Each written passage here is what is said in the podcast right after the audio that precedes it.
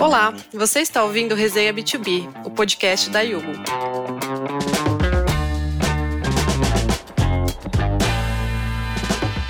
A cada episódio, um host e dois convidados diferentes compartilham seus aprendizados e experiências para ajudar a sua empresa a crescer e se manter sempre atualizada. No episódio de hoje, nós vamos falar sobre social selling, uma das formas de utilizar as redes sociais a favor do seu negócio. Eu sou a Daniela Leite, do time de marketing da Yugo e host do Resenha B2B. Hoje eu recebo a Fernanda Almeida, que já foi gerente de social selling e hoje é gerente de digital commerce e inovação em comunicação na Natura Co, que abrange outras marcas do grupo. E a Sara Patrocínio, que é executiva de pré-vendas na Yugo. A Fernanda atua com os treinamentos das consultoras Natura para venderem mais através das redes sociais. E a Sara prospecta diversos clientes da Yugo pela rede. Ambas vão nos ajudar a entender mais sobre as estratégias de vendas nos diversos canais de social. Meninas, sejam muito bem-vindas ao nosso podcast. Eu vou abrir esse espaço agora para vocês se apresentarem, complementando essa introdução que eu fiz agora, e já falarem um pouquinho sobre a relação de vocês com o tema do nosso episódio. Legal. Dani, muito obrigada pelo convite. Primeiramente, estou super feliz em estar participando desse podcast. É o meu primeiro podcast, então estou muito ansiosa. Espero que eu me saia bem. Mas então, só complementando um pouquinho do que você trouxe, eu tô na Natura há três anos. Antes de tocar essa área de social selling, eu entrei por um programa chamado Coragem, que era um programa que trazia intraempreendedores do mercado para atuar dentro da Natura, trazendo soluções inovadoras para resolver alguns problemas que a empresa estava enfrentando no momento, alguns desafios. E depois disso, eu acabei me conectando muito com a nossa rede de consultoras de beleza e me apaixonando por essa rede e aí veio a pandemia e toda aquela coisa que a gente já sabe, redes sociais, né, bombando, digital bombando.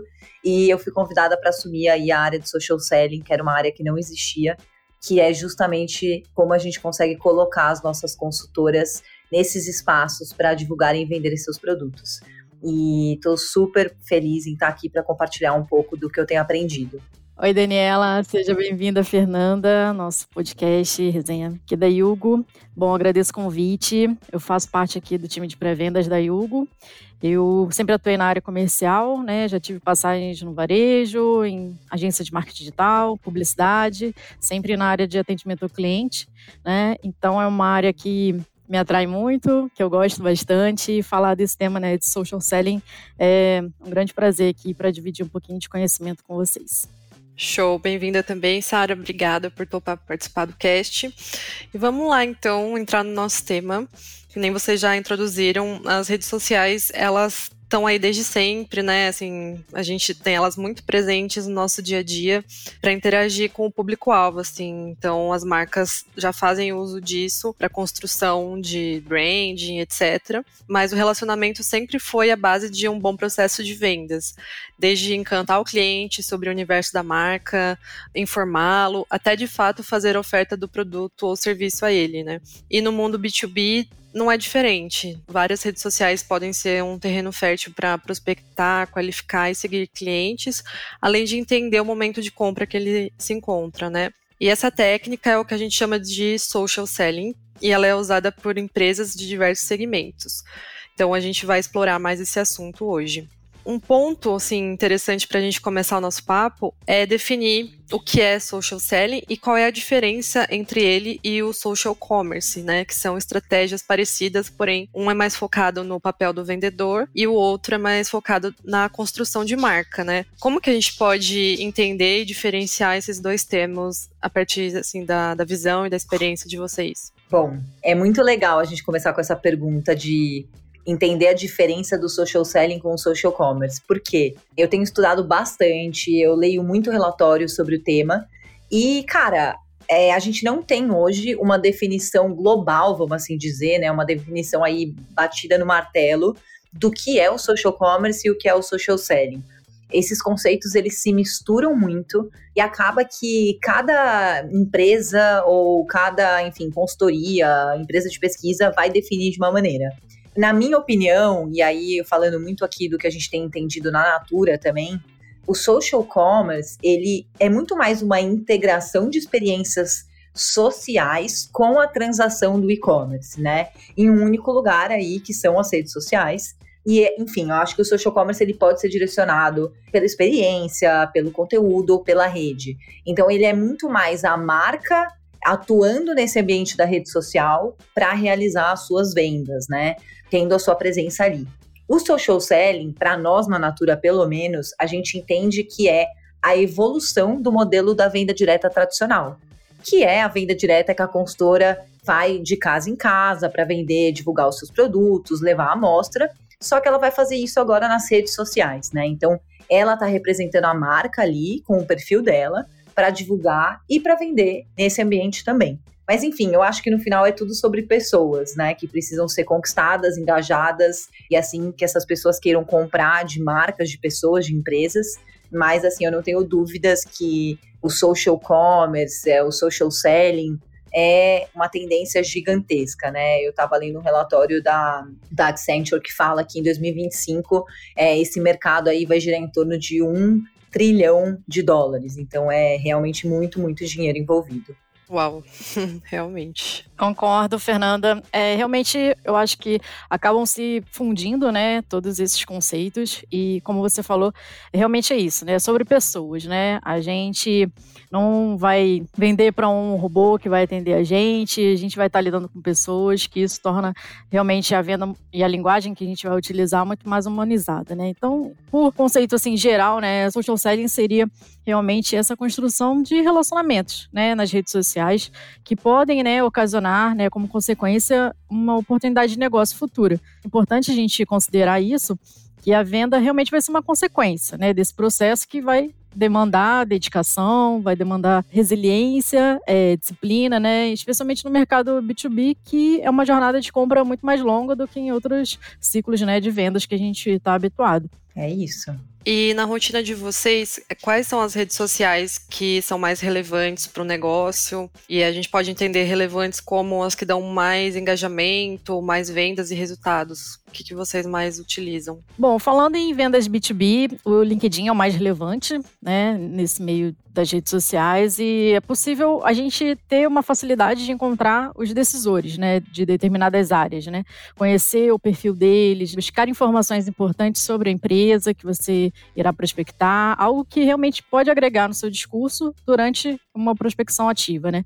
Então, é uma grande oportunidade realmente para estabelecer uma conexão direta com o C-Level, por exemplo, é algo que, de repente, uma ligação fria, né, uma cold call no escritório, tendo como gatekeeper uma secretária, né, talvez você não consiga, né, chegar até ele. E além disso, utilizar o LinkedIn para networking, compartilhar experiências, aprendizados, conteúdos que realmente promovam uma credibilidade e uma autoridade também para o seu perfil. E falando numa questão mais prática, utilizar né, as ferramentas do LinkedIn como Sales Navigator, que é disponibilizada para geração de leads, que é possível você encontrar diversos leads de acordo com segmentações que você pode estipular, de acordo com localização, número de funcionários da empresa, cargos. Então, explorar um pouco mais essas possibilidades para potencializar a prospecção e cultivar relacionamentos genuínos, né? Aumentar essas chances de fechar negócio com esse tipo de relacionamento. Muito legal. É, eu acho que B2B realmente eu acredito que o LinkedIn seja hoje a rede né, mais eficiente. Não tenho tanto conhecimento para falar, mas enfim, a Sara conhece, então se ela está falando, está falado. Mas eu acho que falando um pouco da visão, de uma visão mais abrangente, eu não sei, às vezes eu fico pensando que é muito complexo a gente falar qual que é a rede social mais relevante, porque isso depende de vários fatores. Eu acho que depende de fatores do tipo em que país a gente está, qual é o objetivo da empresa, né? Qual é o objetivo da marca ou da pessoa para usar a rede social. Então, acho que depende de vários fatores, mas pensando exclusivamente em social commerce, então em venda pelas redes sociais, né? Qual que é a a rede social que vai gerar aí o maior potencial de venda, eu iria por três fatores. Um que é popularidade, e aí, lógico que é uma popularidade relativa, porque isso muda de país para país, por exemplo. O WhatsApp é muito famoso no Brasil, mas não é tão famoso assim em outros países. Né? Por exemplo, não é tão famoso na Rússia, não é tão famoso nos Estados Unidos, por diversos fatores culturais. Eu acho que o próprio growth das redes sociais, então, qual é a tendência de crescimento dessas redes sociais, e as funcionalidades que elas estão lançando de social commerce. Então a gente está vendo aí, desculpa o palavrão, mais uma cacetada de novidade. Toda hora o Instagram lançou alguma coisa, o Facebook lançou alguma coisa. Enfim, a gente está vendo novidade sempre nesse quesito de social commerce, e eu acho que isso é muito importante para a gente falar de comércio, né, dentro desse ambiente. É, então, se eu tiver que falar hoje, na minha opinião, estando onde eu estou, trabalhando com as consultoras de beleza aqui no Brasil, eu diria que eu tenho quatro redes sociais que para mim são mega, mega relevantes para trabalhar, que é WhatsApp, principalmente, porque a gente não sabe que o WhatsApp é uma rede social e ele é. E para o trabalho de consultoria de beleza, ele é como se fosse uma imitação da vida real, é uma conversa de um para um, é um relacionamento de um para um, né? O Instagram, com certeza, acho que tem muitas features importantes ali de comércio. A gente já está muito acostumado com essa rede social também, ela é muito imagética, né? Então isso é muito importante para quem está vendendo. TikTok, não tem o que falar. É, outro dia, semana passada, saiu uma pesquisa da UPix falando que a maior parte da geração Z já está comprando no TikTok. Então, a gente sabe que é uma rede social que está muito, muito aí na, no foco. E o Pinterest, que eu sei que poucas pessoas falam sobre ele, mas eu sou apaixonada, porque eu acho que o Pinterest, ele é a rede social do futuro. Porque a gente fica pensando, o Pinterest ele é muito lugar que você vai para buscar inspiração. Eles estão começando a conectar isso agora com funcionalidades de venda. Então, assim, ah, eu vou lá no Pinterest buscar uma inspiração para minha casa. E aí eu vejo uma coisa que eu amei. Antes eu não podia comprar, agora eu posso clicar lá e eu compro. Então, é a rede social do futuro. Você vai atrás de alguma coisa e lá mesmo você já cumpre o seu funil inteiro de, de venda, né? Então eu gosto muito delas. Bacana, nossa. E até redes sociais fora do, do convencional, assim, né? E o próprio TikTok, eu vi recentemente uma notícia de que eles vão ter uma integração com plataformas de e-commerce e WhatsApp Business, né? Para as empresas que anunciam no sistema de anúncios deles, né? Então, Ai, que legal. vai ser uma mão na roda, né? Nossa, eu não sabia disso. É, até ainda vai ser um lançamento, né? Mas eu acho que tem muito potencial e também vai ter pagamentos com Pix pelo TikTok. Então acho que vai fomentar ainda mais, por exemplo, o live commerce, né? Que é tipo alguém faz um vídeo ou uma live, já coloca ali o link do produto, já direciona para a plataforma de e-commerce, a pessoa já clica e compra, né? Acho que isso vai ser cada vez mais uma tendência aqui no Brasil, Sim. que já está muito forte na Ásia, né? É, e é muito importante também, acho que fazer a análise correta, né? Porque às vezes muita gente vai falar, ah, não, o Facebook tem que ser o foco, porque o Facebook hoje é a rede social que tem a maior quantidade de usuários. Realmente, o Facebook está em torno de 3 bilhões de usuários no mundo.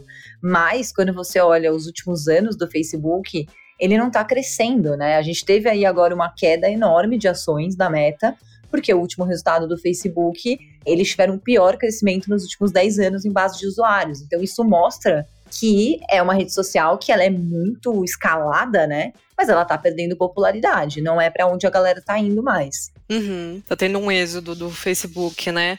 E eu acho que depende também muito do perfil que as marcas estão buscando, né? Então, essa pergunta da rede social mais relevante, acho que vai, que nem vocês comentaram, vai depender muito do target e da idade, por exemplo, que cada faixa etária tá numa rede diferente, né? Então, talvez o Facebook já tenha um público um pouco mais velho, não sei, e o TikTok já tenha o pessoal mais jovem, assim, o Pinterest também. Uhum. Então, acho que é, é um caminho assim de segmentação mesmo e as marcas estudarem onde que tá o público delas. Uhum. Mas legal, vamos seguindo aqui. Um levantamento da eMarketer é, mostrou que o social selling pode ter diversas finalidades. Então, não só a venda, né? Mas quando é um B2B, por exemplo, fazer esse lead evoluir no processo de compra, no funil, ou para procurar contas na rede social que podem ter relação com o seu negócio, se preparar para uma chamada, construir marca pessoal, gerar conteúdo. Então tem diversas técnicas aí envolvidas nas redes sociais. E quais objetivos vocês acham que dentro dessas redes que vocês citaram mais se encaixam, assim, é, não só essas opções que eu mencionei da pesquisa, mas além da venda, o que, que as consultoras ou os vendedores podem utilizar as redes sociais? Eu acho que a rede social é nosso novo cartão de visita, né? Até pensando em, em termos profissionais, e aí a, a Sara vai saber mais do que o que ela conhece muito aí de LinkedIn, pelo que eu tô entendendo. Mas assim, hoje, se você não tem um LinkedIn legal, dificilmente você vai conseguir se destacar quando você está procurando algum emprego, né? O CV ele quase não existe mais, o CV é o LinkedIn. Então, eu acho que você estar nas redes sociais é um cartão de visita.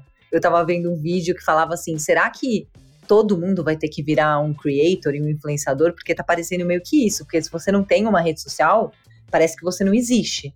E é muito louco isso, porque, enfim, se a gente for pensar aí num contexto de Brasil, né, que a gente tem diversas diferenças é, sociais, econômicas ao redor do país inteiro, e aí até acesso à digitalização, enfim, esse papo pode ir longe. Eu não sei o quanto que a gente está indo por um caminho de acessibilidade e oportunidade para todo mundo, ou a gente está fechando mais isso, sabe? Então é uma discussão boa também. Mas, falando sobre objetivos, eu acho que, olhando para a consultora de beleza, quando ela está numa rede social, a gente sempre fala que é muito importante ela criar a sua marca ali, né? Então ela tem que pensar no conteúdo que ela vai produzir e pensar qual é o conteúdo que ela quer oferecer para sua audiência e entender, uh, fazer um planejamento disso, né? Entender também é, qual é o tipo de conteúdo que está gerando um retorno esperado.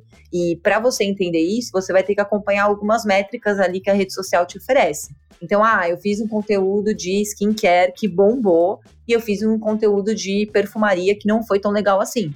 Então, talvez sua audiência esteja mais direcionada a querer produtos de skincare, ou até mesmo você goste mais de falar isso e por isso que o seu conteúdo pode ter se dado melhor nesse sentido.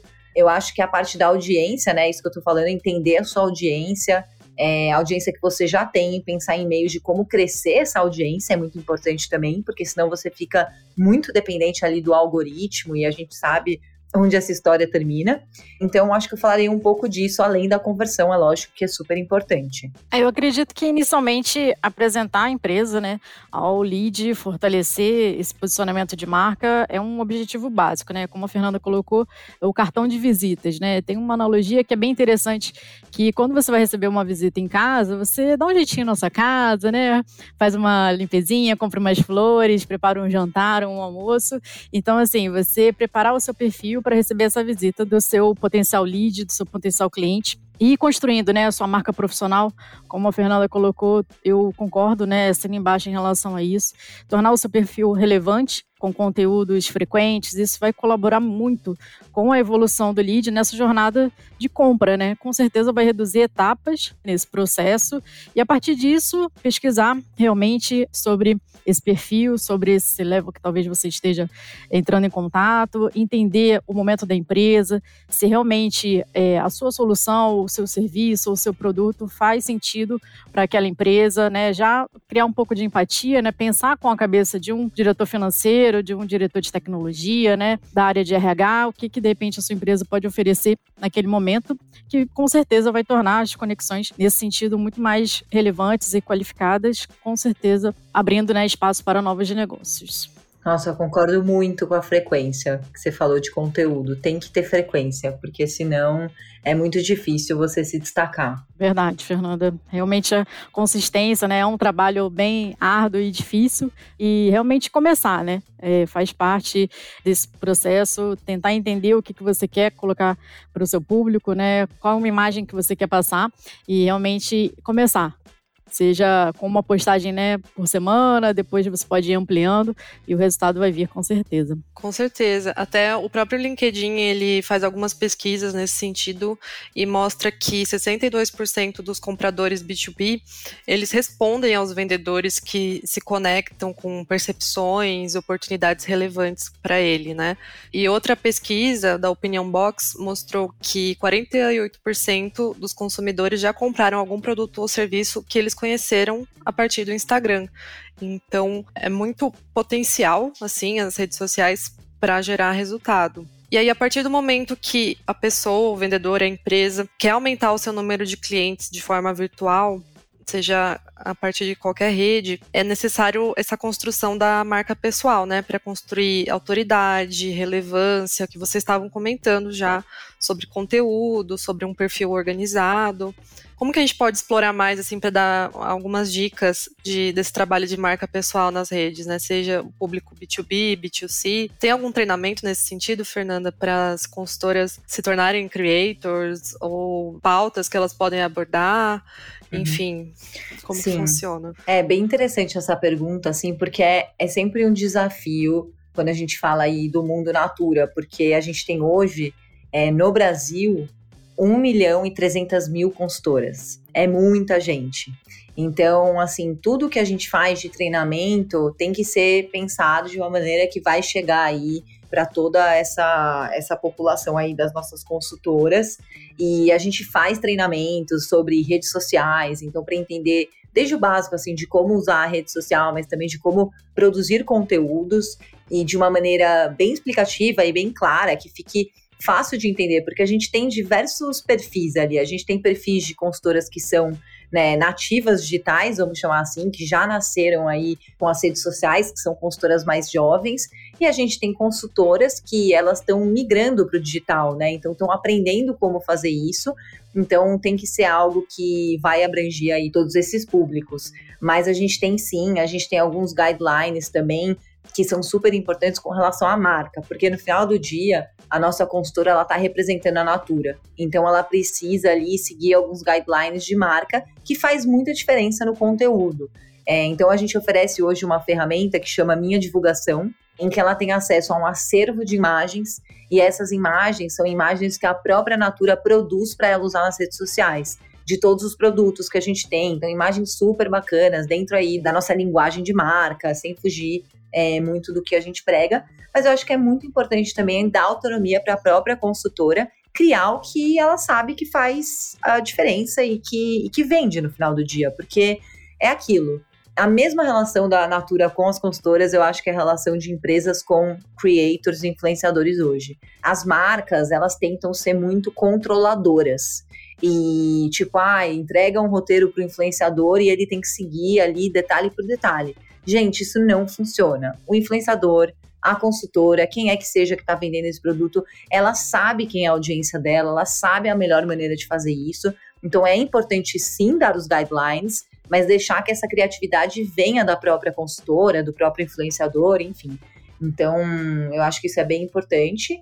E conhecer a si mesmo, né? Entender o que eu gosto de falar. É, quais são os temas que eu gosto de falar? Porque não é só falar sobre produto. Eu preciso falar sobre temas em que eu posso envolver o produto e criar uma conversa ali com a minha audiência, né? No final do dia é sobre conversar, é sobre engajar. Porque é um furacão de conteúdo que a gente está exposto. Tem que ser um conteúdo muito relevante para chamar a atenção e a pessoa parar e prestar atenção naquilo que, naquilo que eu estou falando, naquele meu conteúdo. E eu acho que a minha última dica seria um test and learn, que a gente fala muito para as nossas consultoras fazerem isso, de ir testando e, vendo o que funciona, o que não funciona, e tá tudo bem errar, sabe? Tá tudo bem eu postar um conteúdo, eu fazer um conteúdo que não vai reverberar.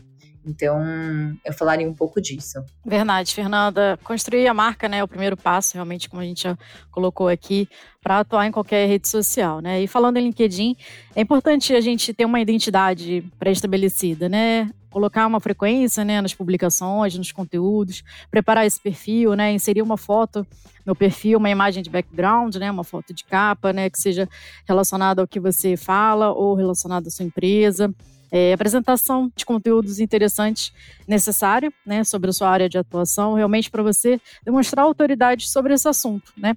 E isso vai gerar credibilidade, né? E confiança para quem estiver visitando seu perfil, quem estiver buscando por uma empresa do seu segmento, né? Ou buscando uma solução que seja interessante para um negócio. E há algum tempo, né, o LinkedIn já disponibilizou uma funcionalidade bem interessante que chama modo de criação, que vai ampliar muito o alcance, né, do perfil, além de disponibilizar alguns recursos, como lives e newsletters. Então, é algo muito interessante para quem realmente gosta de escrever sobre diversos temas, né, ou assuntos que possam ser válidos para prospecção na rede. Então, essa divulgação de conteúdo pode ser muito interessante, né? A disponibilidade desse recurso já tem algum tempinho, mas alguns perfis ainda não têm esse modo de criação, mas provavelmente em breve seja disponibilizado aí para todos na rede. Então, é bem interessante tentar realmente se dedicar né, a essa construção de marca. Pode ser um pouco difícil no início para quem talvez não esteja habituado né, com esse tipo de trabalho, mas é interessante sim e os resultados né, falam por si posteriormente. É muito legal, assim, eu tô, tava pensando, eu e a Sara, acho que a gente consegue se complementar bem, assim, porque realmente tem muito essa parte mais técnica, né, que de trazer a credibilidade e, e realmente você mostrar que você domina aquele assunto. Então, acho que é muito importante, além da criatividade que eu falei, da, de você ser quem você é tem uma parte também que tem que ser seguida ali mais técnica para você conseguir criar esse retorno. Perfeito.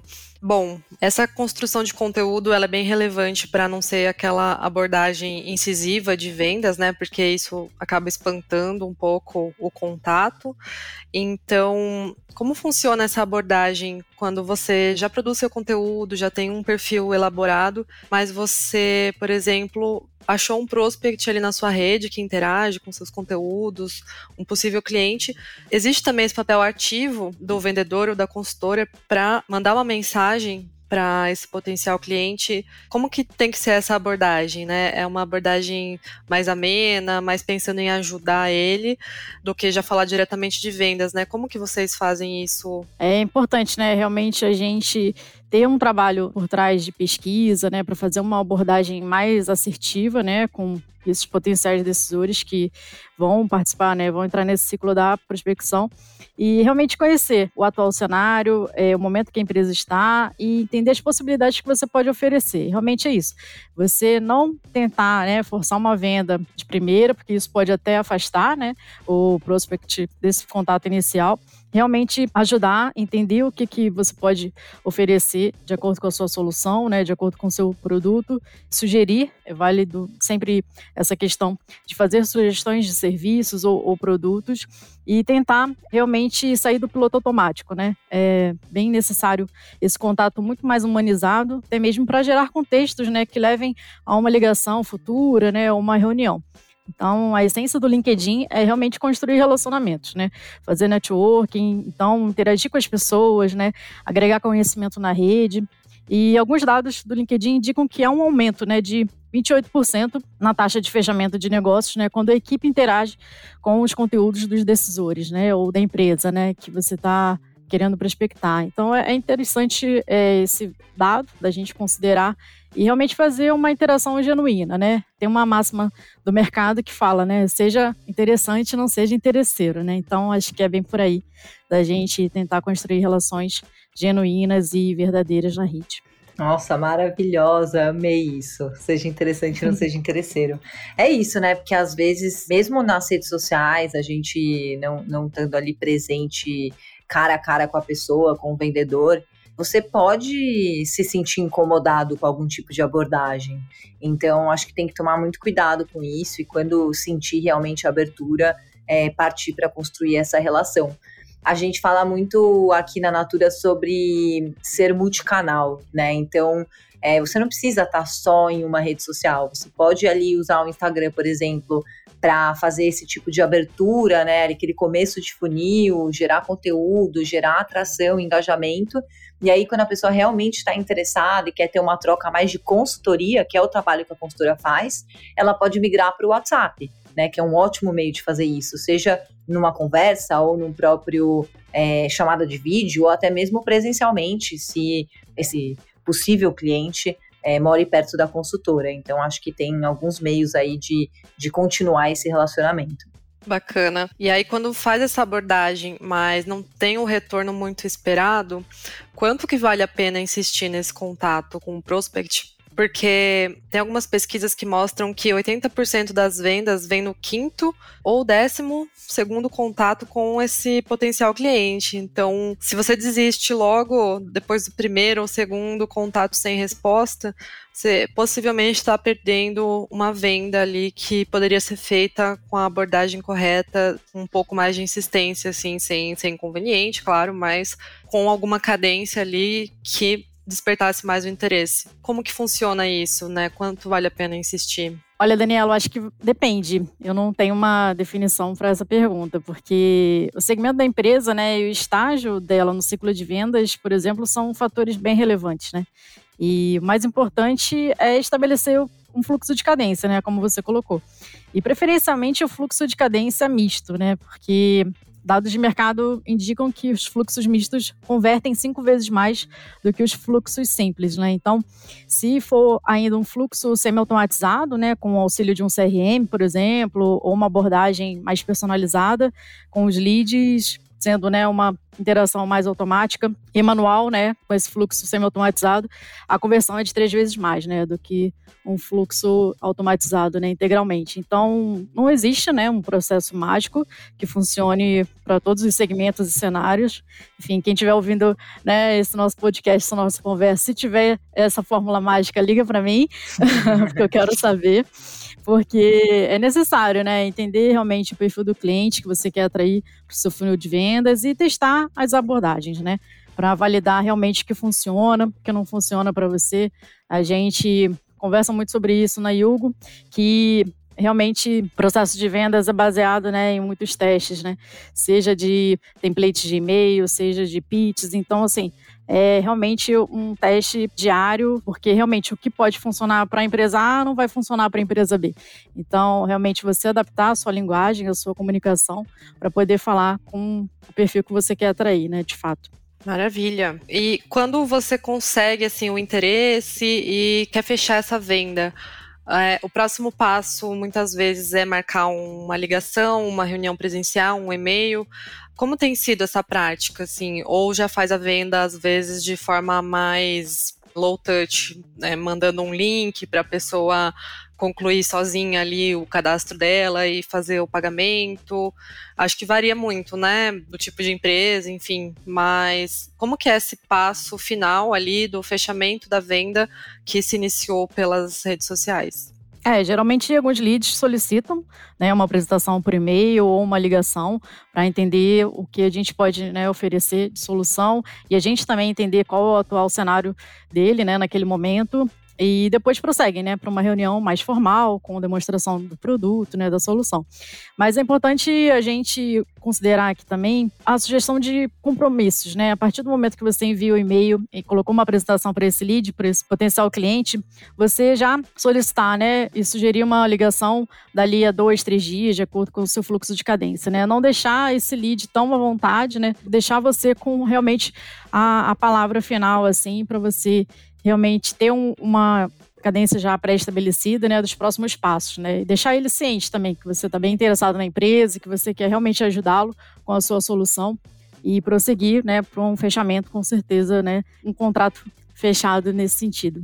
É, aqui do nosso lado, eu acho que, enfim, acaba funcionando um pouco de uma maneira diferente, porque é menos formal, né, do que esse processo que a, que a Sara está trazendo, mas, na minha opinião, assim, eu acho que quando você realmente sente que a pessoa quer partir para uma conversa, como eu tinha comentado antes, né, de, enfim, levar essa pessoa para um outro ambiente, para ter uma conversa mais one-to-one, -one, eu acho que tem que deixar o cliente, nesse caso, à vontade de sugerir onde ele, onde ele prefere, né, ter esse tipo de papo. Então, eu tinha comentado algumas maneiras ali, ah, um WhatsApp, uma chamada de vídeo, até presencialmente, porque realmente, assim, às vezes a pessoa ela tá muito ocupada, ela não quer ter um, um trabalho de encontrar presencialmente a consultora, ou ela quer, ela se sente mais segura aqui lá no WhatsApp mesmo para trocar, ou até mesmo pelo próprio a mensageria do Instagram.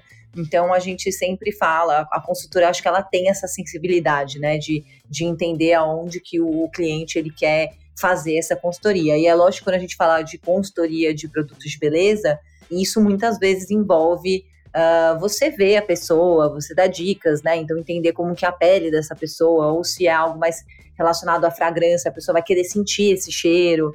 Então, eu não sei, eu vou enviar uma amostra para casa dela, eu vou enviar a revistinha na casa dela. Então, acho que são uhum. alguns pontos que se diferem um pouco do que a Sara estava comentando. Legal. E uma curiosidade minha mesmo, as vendas que elas conseguem fazer só pelo WhatsApp ou só pela rede social, vocês conseguem fazer o pagamento já de, de forma online? Como que vocês fazem a transação mesmo? Elas aceitam Pix? É alguma coisa formalizada pela Natura? Sim, é. Então, a, a gente traz várias opções para a consultora. Então, a consultora ela pode receber esse dinheiro em mãos, né? Caso ela esteja presencialmente com a pessoa. Ela pode receber um Pix. A gente tem também o Natura Pay hoje, que é a conta da consultora, em que a pessoa pode fazer o pagamento por cartão de crédito e a consultora vai receber na sua conta do Natura Pay. Ela pode fazer a compra diretamente pelo e-commerce, que está atrelado à consultora. Então, a pessoa entra no site da Natura, faz a sua compra, mas a consultora vai receber essa comissão porque ela está atrelada ao link do nosso e-commerce. Então, são diversas maneiras, assim, muitas opções para deixar a consultora e o cliente muito confortáveis de qual é a melhor forma de pagamento. Que bacana. E até essa estratégia da, da carteira digital é bem inovadora, assim, né? A Sim. gente aqui na Yogo vê esses cases assim com brilho nos olhos, porque é muito bacana mesmo. Sim, é, tem que dar possibilidades, né? Eu acho que a maior leque de possibilidades que a gente puder dar, melhor. Com certeza, eu concordo também. Realmente você dá liberdade, né, de escolha para o seu cliente definir qual a forma de pagamento, né, que ele prefere naquele momento, né. Sim, é. Então, porque hoje em dia o, a escolha do consumidor ela passa muito pela experiência de pagamento também, né? Então, se ela não tem uma boa experiência, às vezes ela até desiste da compra. Por exemplo, ah, eu não tenho cartão de crédito, você não aceita Pix? Não, não aceito. Uhum. Então, vai acabar desistindo da compra porque não tem a forma de pagamento que ela deseja, né? E aí, bom, fechando aqui o nosso papo, a gente falar um pouquinho de métricas, porque é muito importante estar monitorando esse desempenho, né? Então, tem as métricas das próprias redes sociais que vão te mostrar seu engajamento, seus likes, curtidas, enfim. E também, depois, a gente falar um pouco de, da visão mais empresarial, assim, métricas de, de aquisição de clientes, de vendas geradas, quais vocês consideram relevantes aí nas respectivas empresas? Nossa, esse é um papo muito legal. porque é complexo também. Tudo que envolve redes sociais, né? Eu falei, acho que já três vezes complexo, porque tudo que envolve redes sociais é complexo porque está em constante mudança. Mas uma coisa que eu acho que a gente tem que começar a desmistificar é esse negócio de quantidade de seguidores. Porque muita gente usa isso como base. Ah, é porque tem tantos mil seguidores, então, nossa, realmente é uma conta muito legal. E não, né? A gente vê que se você pegar uma tabela ali que comparativa entre engajamento de posts no TikTok, que são contas que têm mais audiência e menos audiência, as contas que têm menos audiência, ela tem um engajamento maior. E aí é lógico que a gente pode ir para as métricas comuns para você saber se o seu conteúdo está indo bem ou não.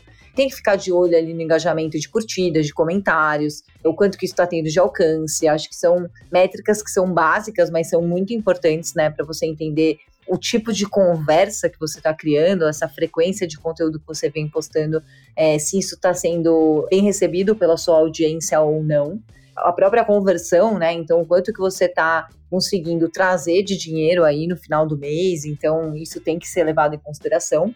Mas eu gostaria de fazer uma provocação que é nem tudo é sobre dinheiro, né? Então, a gente hoje, quando a gente fala sobre social commerce, você tem uma maneira de medir é, a conversão que é ali pelos links, né? Então, ah, eu estou atrelando meu produto no, na, numa feature de social commerce do Instagram, ou eu estou enviando um link de afiliado, eu consigo ver o quanto que eu estou convertendo. Tá bom. Mas é, se a gente parar para pensar, é, uma consultora, por exemplo, ela vai lá e posta um conteúdo de uh, Cronos, que é uma linha nossa de skincare. E aí, uma cliente pode ver esse conteúdo, ela pode interagir, assistir o passo a passo lá para usar, e ela não vai comprar naquela hora. E aí pode ser que daqui uma semana ela lembre disso, ela entre no site e compre. Então isso é uma compra indireta que não foi naquele momento e muitas vezes não foi traqueado. Um outro exemplo é a pessoa às vezes ela pode comprar isso offline. Então, ah, eu conheci, eu vi a consultora fazendo passo a passo do skincare, eu vi, sei lá, o influenciador fazendo isso, e aí eu tô andando na rua, eu passei na frente da loja ali, da marca, e eu compro. E aí, como que eu vou mensurar? Isso veio do, do influenciador e da consultora, mas eu fiz a compra na loja uma semana depois. E aí eu não estou atribuindo, né, essa venda, eu não tô tendo, eu não consigo ter essa visão. E aí eu acho que tem uma última métrica que para mim é muito importante e não tem a ver com a conversão ali de fato, que é a criação de longo prazo do próprio branding da marca, né? Então, eu acho que isso assim é muito importante a gente falar sobre construção de marca. E quando a gente está fazendo um, um, trabalho muito legal nas redes sociais da marca, é, seja consultora ou seja a própria marca, a gente cria ali uma construção que a longo prazo é muito importante. Então a gente vê marcas que nasceram nas redes sociais e que hoje são super conhecidas. Então eu acho que isso, isso também às vezes não é mensurável, mas é um resultado muito, muito importante que a gente tem que ficar de olho. Eu concordo com a Fernanda, é, realmente não é tão simples, né? Medir essas ações que geram engajamento ou alcance, principalmente nas vendas B2B. Porque, considerando no LinkedIn, muitas dessas ações ocorrem nos perfis pessoais dos vendedores, né? Sem outras integrações. Então, de repente, a gente pode considerar que o custo de aquisição de cliente e o número de vendas, né, que tiveram origem nas redes sociais podem ser válidas, né, para a gente analisar e considerar e monitorar também. E além disso, no LinkedIn, aqueles perfis premium, né? Eles têm acesso ao Social Selling Index e podem acompanhar uma evolução no LinkedIn. Então, esse índice ele possui quatro componentes.